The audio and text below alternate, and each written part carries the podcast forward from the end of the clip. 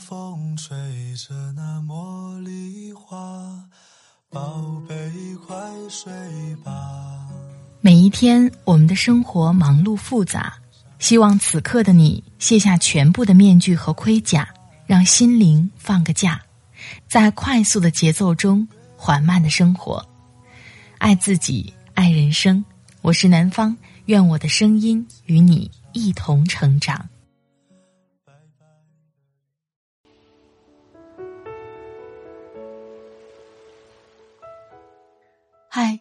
你好，这里是快节奏慢生活，我是南方。今天你过得好吗？今天想跟你分享作者张良记的文字。三十岁以后，拼体力的人。都输了。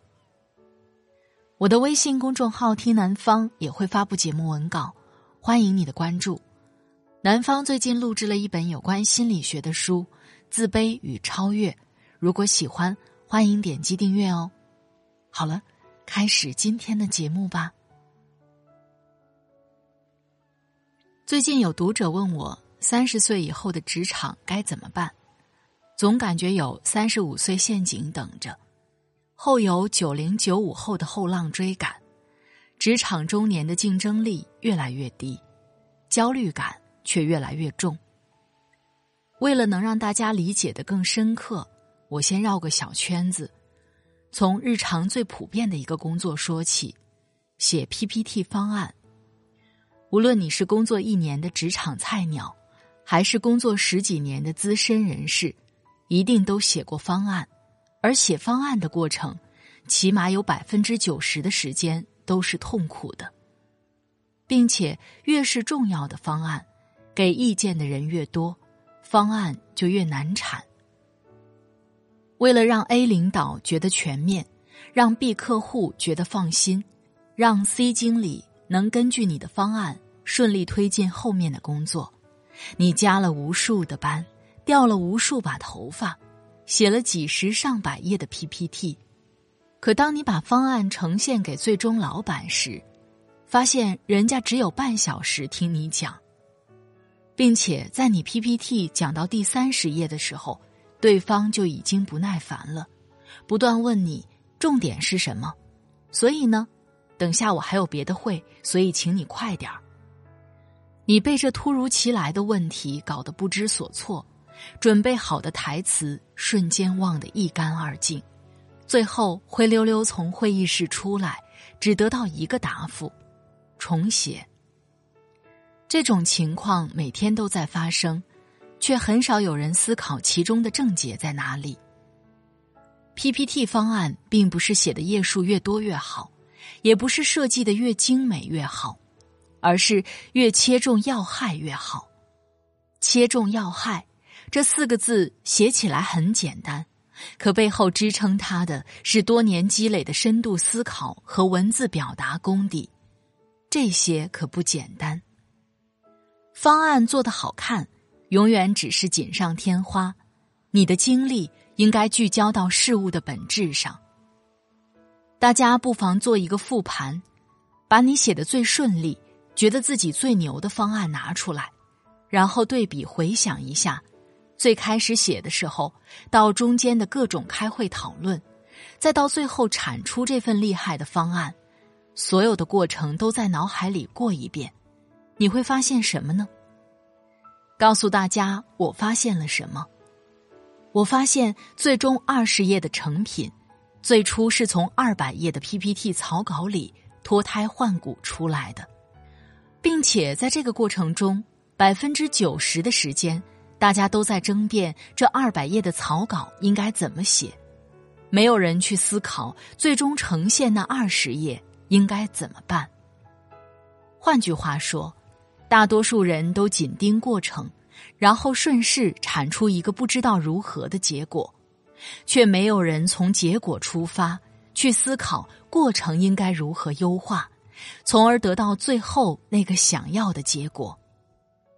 但我们假设现在有一个人，在一开始就知道最后写什么，知道对方最迫切想听到的是什么，最不想听到的是什么，已经听到过的是什么，听到了能加分的是什么？再去有侧重的安排 PPT 方案的生产过程，情况就大不一样了。这就叫切中要害。事实上，我后来也是这么做的。比如，事先了解听方案的人有多长时间听我讲，这就决定了最终方案的体量究竟是二百页还是二十页。比如，项目前期就想办法挖掘出对方最痛点的三个问题，这就决定了最后的方案应该着重篇幅讲什么内容。再比如，通过和对方的沟通，了解什么信息是他已经知道的，什么对他而言是新鲜的，这就决定了哪些信息不要放在方案里，哪些我可以适当多聊聊。这样操作下来的成果是什么呢？就是我写的方案又快又好，别人要用一周时间写的，我一两天就能搞定。甚至人家一个团队组合起来写方案，都赶不上我一个人写的质量高。大家以为我是在讲如何写方案吗？当然不是。我真正想说的是，过了三十岁以后，你要比的不是加班有多拼，也不是资历有多深，你要比的是看待问题有多么稳准狠。再说一遍，稳准狠，稳的是心态。面对任何状况，都能快速做好分析和计划。泰山崩于前，不动声色。准的是角度，在大家还在抓瞎的时候，一眼就找到关键，得出解决方法。狠的是行动，紧盯目标之后，动作干净利落，绝不拖泥带水，做无用功。就像写方案一样。你要成为那个一开始就知道二十页 PPT 就能解决问题的人。这个观点放在任何行业都成立，放在任何岗位都值得你去努力。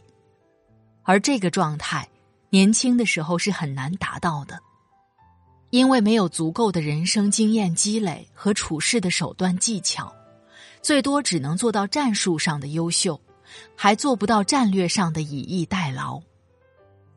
要保持自己的职场竞争力屹立不倒，就要不断给自己的思想和方法做升维，给自己的执行做降维。不要熬夜拼体力，更不要在自己必输的地方做努力。那么具体如何做呢？最后分享三点，建议大家认真思考和实践。你会发现，三十岁以后的职场一样可以柳暗花明。一，面对复杂的问题，寻找简单的解答。《三体》大家都看过吧？这本书最让我受到启发的是，一个普通人仅仅通过一条名为“黑暗森林法则”的思想，就震慑住了高科技的三体外星文明。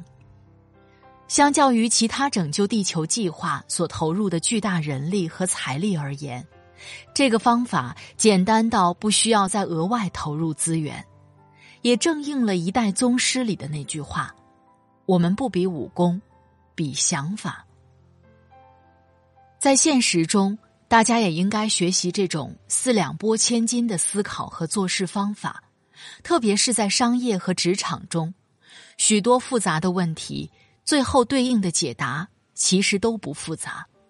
比如，微信用过年发红包完成对支付宝的珍珠港奇袭；抖音用一部《囧妈》完成流量和公关的双丰收；老乡鸡用一场土到极致的发布会打响全国市场。多温习这些经典的案例，不断去挖掘背后的深度策略思考，最后努力让自己有朝一日也能有用简单方法。解决复杂问题的本事，要做到这点并不容易。记住，不要用蛮劲儿，要用巧劲儿。二，只有让经验不断更新，你才能不断值钱。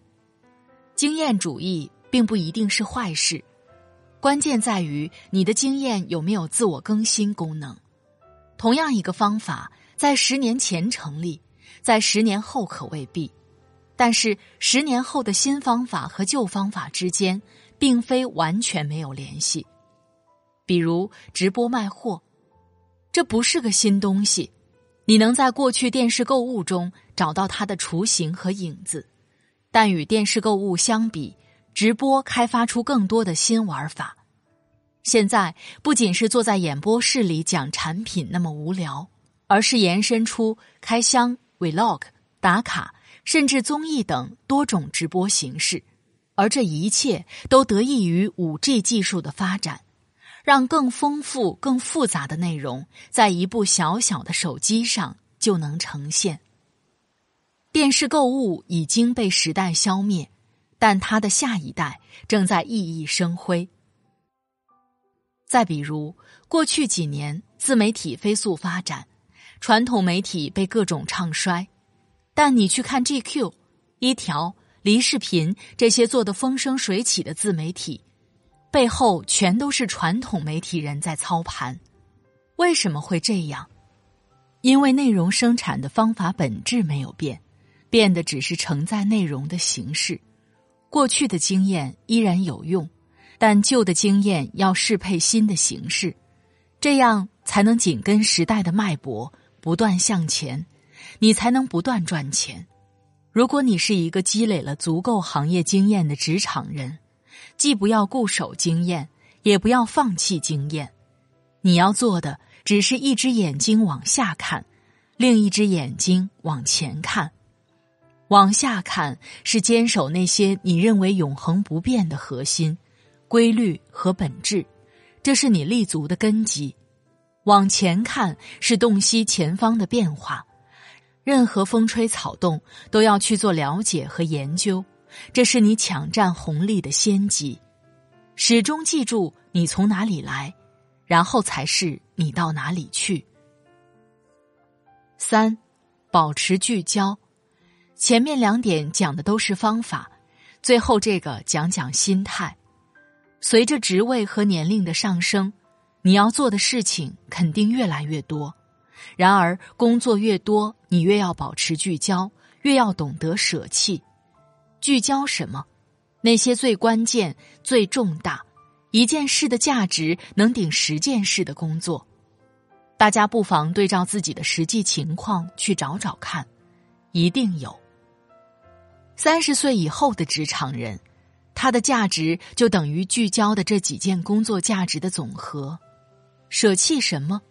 那些无关紧要的日常琐碎工作，做好了没人知道，做砸了也没啥影响，食之无味，弃之可惜。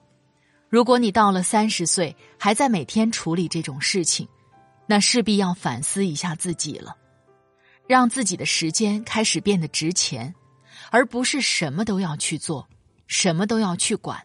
那些简单的、重复的工作，带领新人去锻炼。那些困难的、重要的事情，交给自己去思考。记住，不要拼体力，你要拼更高级的东西。共勉。在每个周末的清晨，离开家乡，忙的姑娘还未收场。着车窗，逐渐模糊的脸庞，等待的姑娘，泪流两行。年少时的爱情啊，曾经许下的诺言啊，记里干枯的泪痕啊，怎么当时的我就不懂呢？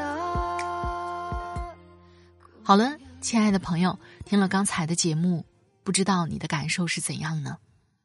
这篇文章说到我心里去了。三十岁以后，随着年龄增长，体力和精力一定会受到影响，经验积累越来越多，拼的应该是智慧，而不仅仅是体力。你是怎么看待这个问题的呢？欢迎在节目下方分享给我。在这里特别感谢作者张良记，左手干货，右手鸡汤的真性情 boy。他的微信公众号是张良记，快节奏慢生活是在每周二、周五、周日的晚上更新。